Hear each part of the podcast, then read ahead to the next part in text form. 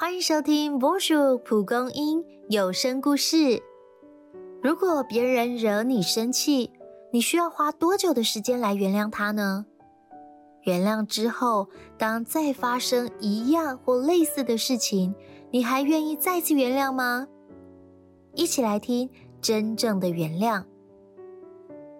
彼得是一位科学家的学徒。有一天。科学家花了整夜的时间，完成了一个新的实验，并请彼得送进机器。彼得小心翼翼地拿着老师的实验品，却在下楼时一个踉跄，不小心踩空，摔破了。彼得吓得直发抖，赶紧道歉。他知道这个错误很有可能被扫地出门。老师沉着脸听完，没有多说什么。直到隔天，老师将彼得唤来，把这个送上去。原来，老师又花了一整夜的时间重新制作，并再次将成品交给彼得。嗯，老师，我……彼得正想拒绝，但老师已把成品放在他手上。并示意他不要再多说。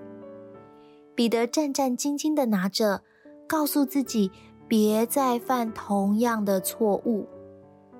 其他学徒既不解又担心：“导师，您原谅他就算了，为什么还要让他再拿一次呢？万一他又摔破怎么办？”老师摇摇头说：“如果……”我没有再一次信任他的话，就不算真正的原谅了。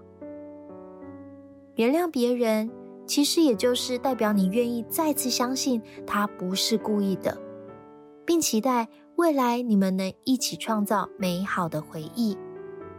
你有想起哪些还没原谅的人吗？现在认真想想，对方让你生气、难过、受伤的原因。你愿意原谅了吗？